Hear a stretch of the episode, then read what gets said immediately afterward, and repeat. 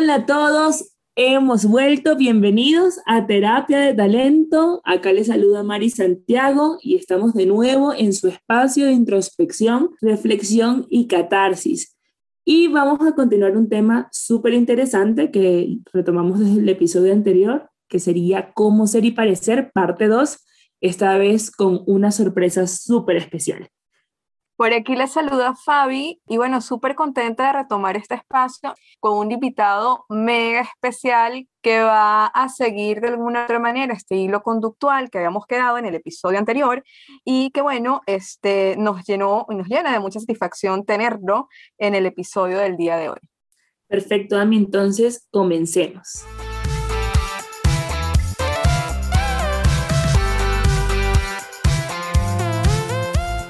Bueno, entonces, para no darnos muchísimas vueltas, eh, el episodio anterior estuvimos hablando, como ya les habíamos dicho, de cómo ser y parecer, tratando de retomar el tema de marca personal y de empleabilidad y cómo el manejo de la marca personal es importante, necesario y fomenta la empleabilidad, sobre todo ahorita en unas circunstancias laboralmente tan competitivas que se viven no solo en Ecuador, sino en todo el mundo.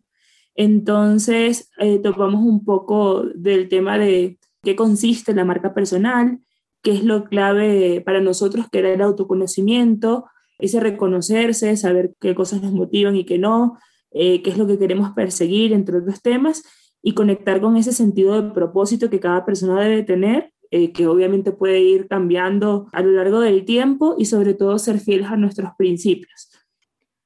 Les comentamos que nuestro invitado del día de hoy tiene una carrera hermosa en el área de talento humano. Él ha pisado plataformas de desarrollo, de capacitación, de clima, de cultura, ha estado involucrado mucho en temas de gestión de cambio y esto de alguna u otra manera le ha permitido poder conectar toda la experiencia y el desarrollo de su experiencia profesional con la marca personal. Cuando yo escuchaba a, María del Mar y estábamos haciendo la estructura del podcast, este, porque bueno, aquí yo sí quiero decir que María del Mar es como que la genia y creadora principal de todo esto.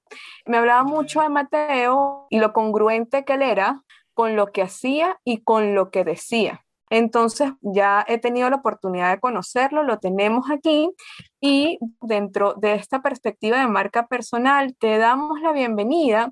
Queremos que nos cuentes, Mateo, o saber cuál ha sido tu estrategia personal para trabajar en tu marca personal y con esto gestionar empleabilidad porque has estado en empresas competitivas dentro del mercado y te has ganado un nombre en esta, ¿no? Pues chicas, muchísimas gracias por la invitación. Muy gustoso estar acá eh, y, felicitarlas por, por la iniciativa. El podcast está increíble. A todos quienes nos escuchan, pues también agradecerles por, por seguirnos y, en realidad por, por darse el tiempo. Esto es súper valioso. Y pues, Fabiana, siguiendo un poco tu pregunta, este ejercicio de, de ser coherente y es, es complejo, ¿no? Porque no siempre es tan fácil actuar en, consecuencia de las cosas que uno se dice, porque la base fundamental, pienso que para poder construir una marca personal eh, que te ayude a la empleabilidad o que te haga visible, es conocerse a uno mismo. Y ustedes creo que lo mencionaban en el capítulo anterior. Es la base en la que yo determino o yo identifico cuáles son mis oportunidades de mejora y cuáles son mis fortalezas en las que debo trabajar.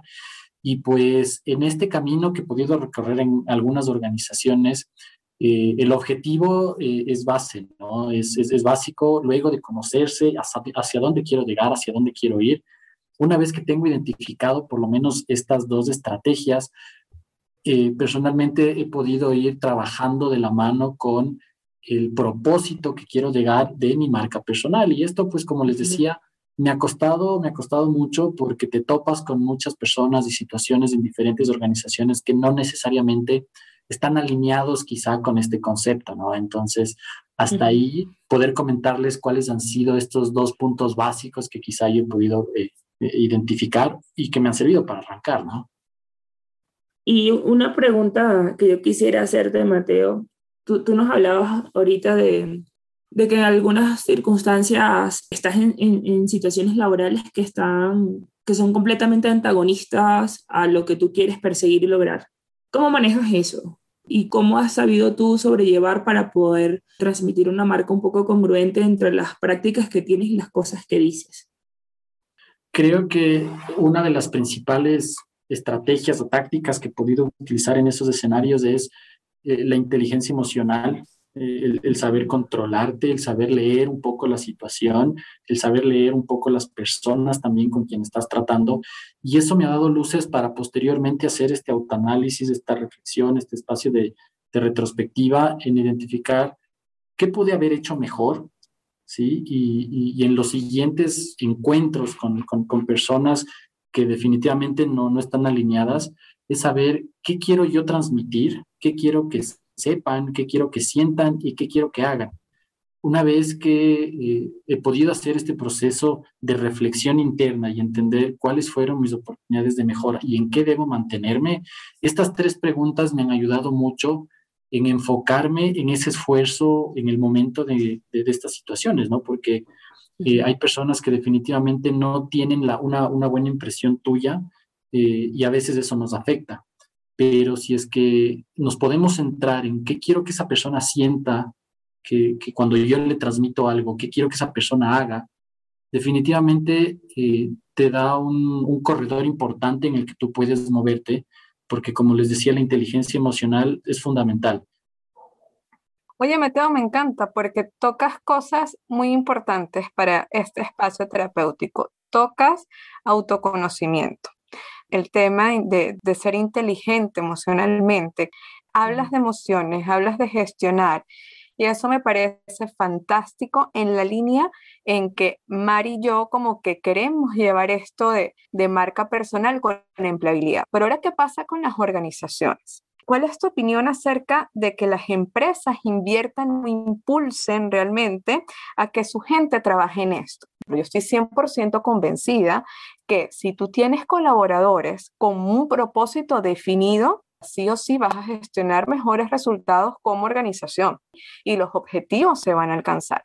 Pero en este tema de marca personal y empleabilidad, sí, lo hablamos desde la persona. ¿Cuál es tu opinión acerca de que estas empresas inviertan o impulsen a que las personas realmente se conozcan, tengan propósito y que esto alimente su marca personal y por ende un tema de empleabilidad? Seguro. La, pregunta que, muchas empresas se hacen es, ¿cuál es mi beneficio o cuál es la importancia de gestionar la marca personal de mis colaboradores? ¿no? Y, me he topado con organizaciones en las que se cuestiona mucho esta, esta parte, ¿no? ¿Qué, ¿Qué, gano yo como organización, como empresa, el invertir en que mis colaboradores entiendan el sentido de propósito o la alineación del sentido de propósito? Pues definitivamente estamos en una época en que la credibilidad de la información es mucho más valiosa de una persona que de la misma marca o de la misma empresa. Entonces, eh, los colaboradores que gestionan su marca personal o potencian su marca personal terminan siendo estos brazos ejecutores o estos embajadores de la marca comercial. Eh, y totalmente alineado en el sentido de que si mis colaboradores entienden el sentido de propósito de la organización y alinean el suyo, precisamente voy a tener y voy a poder replicar una viralización de mi marca. Y esto atado a la productividad, cumplimiento de objetivos, etcétera, que en algún punto también se vuelve un poco subjetivo medirlo, pero ese es, ese es el alcanzable, ¿no? Ese es el deseo de poder cuantificar o monetizar el beneficio de que mis colaboradores alineen su marca personal o entiendan la importancia que están aportando a la organización. Creo que lo que acabas de decir es sumamente clave porque hay un tabú de las personas que gestionan su marca personal versus la posibilidad de que esto impulse su empleabilidad y genere rotación dentro de la organización. Y yo particularmente soy partidaria de la idea de que hay muchas formas de lograr eh, retener al personal hasta cierta medida, pero va a depender mucho de justo lo que acabas de mencionar, Mateo, de que ese sentido de propósito de la persona pueda conectar con el propósito de la organización. Ahora, hay, algún temita que a mí me quedó como que un poco suelto cuando hablamos acerca del manejo de marca personal y las ideas que tú nos proponías. Hay mucho de, empoderamiento a lo largo de todo este concepto desde mi punto de vista o, o de la idea que tú nos quisiste transmitir, Mateo. Ese autoconocimiento, esa inteligencia emocional también decanta mucho en la necesidad de que las personas sean responsables de las reacciones que generan en su entorno. Claro que sí, Mari. Pues estas, estas tácticas o estas estrategias que, que, hemos venido buscando en el camino, al final siempre tienen un punto en común, ¿no? Y es que uno busca dejar huella en las personas. Y creo que esa conciencia interna de poder eh, saber cómo voy manejando mi reputación, la forma en la que hablo, la forma en la que visto, cómo digo las cosas, cómo leo las reuniones o las relaciones interpersonales, precisamente recae en que tengo que estar consciente que soy un ser humano que provoca reacciones y que también reacciona, porque desde el otro lado, cuando una persona impacta o nos impacta en, en, un primer vistazo, mis reacciones o nuestras reacciones también son visibles. Nuestro lenguaje corporal también hace que la otra persona se dé cuenta que efectivamente generó un impacto, ¿no? Si no generamos un espacio de reflexión de hacia dónde quiero ir y qué quiero hacer, le pierdo la pista a esa responsabilidad de la reacción o de las cosas que yo hago y digo de las otras personas.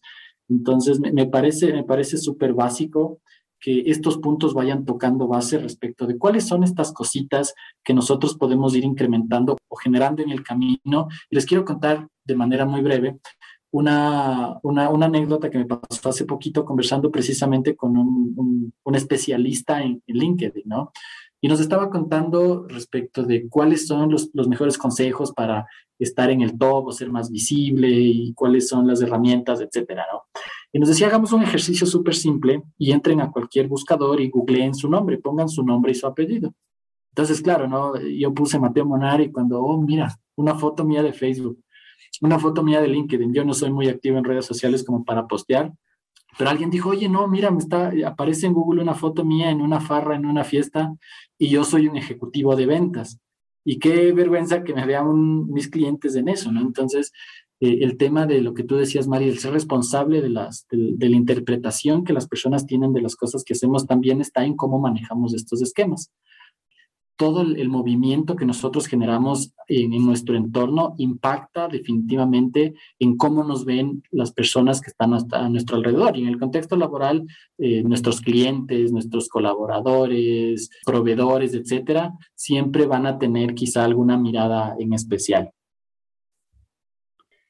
Mateo, sabes que en la línea que nos hablas, yo siento que las empresas también de alguna u otra manera manejan su marca. O sea, ustedes miran, obviamente, y aquí quizás una mi pregunta estaría relacionada a, esos pasos que puedas proponer tú para que una persona empiece a trabajar en su marca personal con el propósito de mejorar su empleabilidad. ¿Por qué? Porque hay muchas personas que realmente no están en estas empresas que ya tienen una cultura súper linda, súper sólida, constituida, ya tienen un nombre en el mercado, ya como que es muy fácil que a mí me pidan una persona de tal, tal, tal, tal empresa, pero yo a veces consigo personas muy buenas de empresas que no tienen esta cultura y este propósito bien constituidos.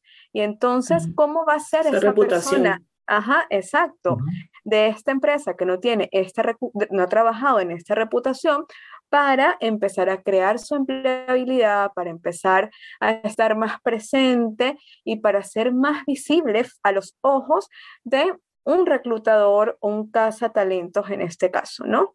Sí, se ha vuelto súper de moda que te pidan dentro de los perfiles que hayas trabajado en empresas multinacionales o de la Fortune 500 o cualquier cantidad de cosas. Y es verdad, es sumamente duro porque si bien son empresas grandes que tienen una buena nómina, estadísticamente no es muy probable que todas las personas que estén buscando empleo hayan tenido la oportunidad de trabajar en una de estas empresas y que ese factor sea lo suficientemente fuerte como para decir que solamente las personas que tuvieron esa escuela están aptas para poder adaptarse a una nueva organización.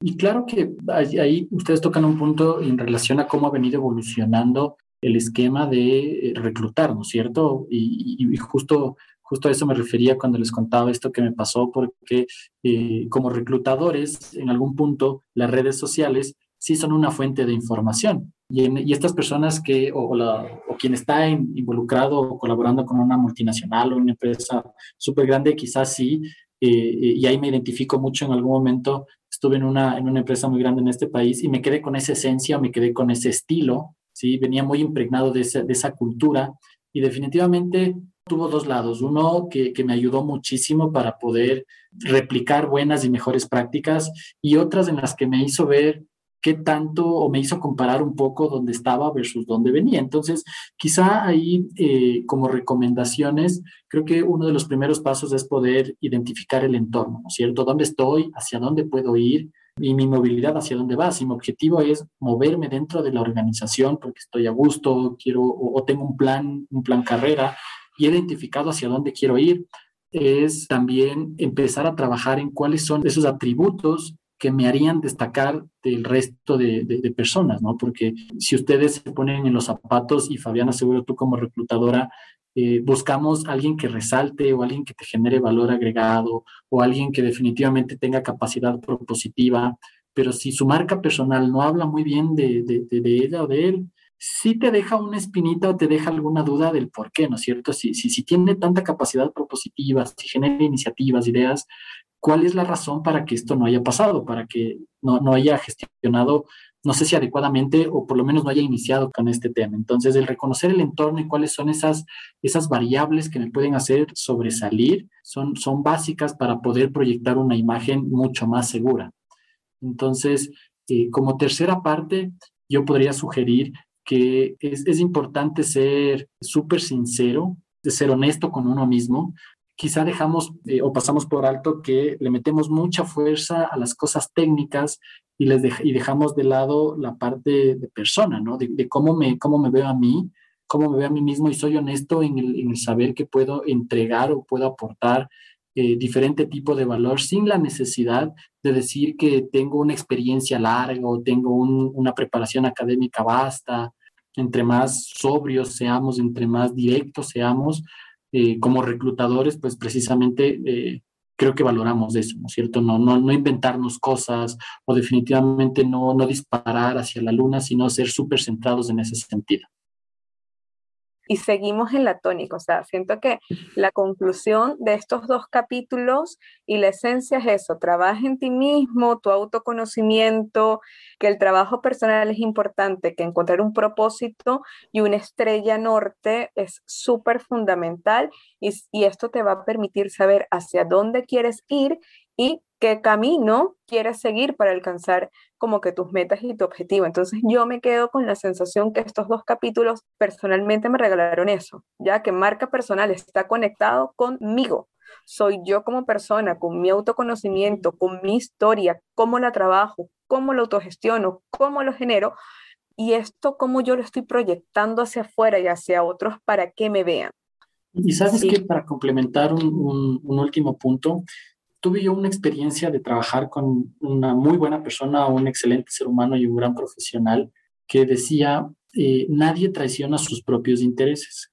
Y ese me parece que es el, reconocimiento propio de saber qué me interesa a mí y, si logro identificar los intereses de las otras personas, voy a saber por dónde y cómo tengo que proyectarlo. Eh, y puedes proyectar muchas cosas, pero si definitivamente tú te mientes a ti mismo, te traicionas a ti mismo, el día de mañana te vas a tocar con una piedra mucho más grande. Y el, concepto de nadie traiciona sus propios intereses, personalmente me ha servido mucho para poder trabajar esa proyección o esa huella que quiero dejar. Y pues eh, definitivamente sí conecta con estos dos capítulos respecto del, trabajo en, ti mismo, en tú como, como, primera persona antes eh, de, hacer estos simuladores, ¿no? de saber cómo voy a proyectar esto hacia adelante sí, de alguna manera, quizás ahorita está muy de moda justo esto de conocerse y trabajar en sí. Y lo que creo que es sumamente valioso es que quizás son conceptos que están un poco más orientados a temas de bienestar. O sea, cuando las personas quieren como que entrar a, a, trabajar con alguien para promover el bienestar, hablan un poco de la alimentación, del estilo de vida saludable, del tiempo de familia, pero creo que no podemos deslindar eh, la parte laboral de una persona dentro de todo este, este gran conjunto de cosas que pueden promover el bienestar en una, en una persona y sobre todo yo rescato mucho el hecho de ser congruentes, de efectivamente, como dice el, el capítulo, ser y parecer.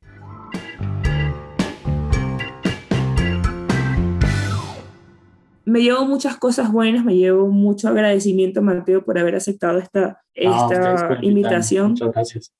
Creo que Fabi está sumamente emocionada porque su instinto de psicólogo clínico se encuentra sumamente aludido y fortalecido con este tipo de conversaciones donde definitivamente el trabajo en uno mismo es la clave del éxito para cualquier cosa que nos queramos proponer.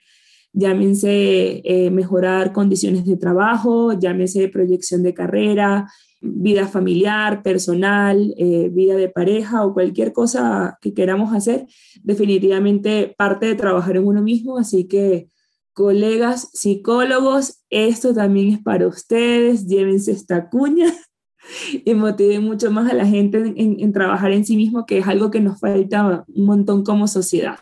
Y qué bueno tener un espacio como este, con, con grandes colegas y con un productor sumamente valioso que nos hace esto y nos, y nos dice si vamos o no por buen camino para poder transmitir el mensaje que, eh, con el que queremos llegar. Bueno, de mi parte creo que todo está más que dicho. Yo quiero agradecer un montón. Eh, retomamos esta semana el lanzamiento de nuestro concurso, así que súper pendientes a nuestro Instagram. Y bueno, Mateo, nuevamente muchísimas gracias. No, a ustedes muchísimas gracias por la invitación, con muchísimo gusto.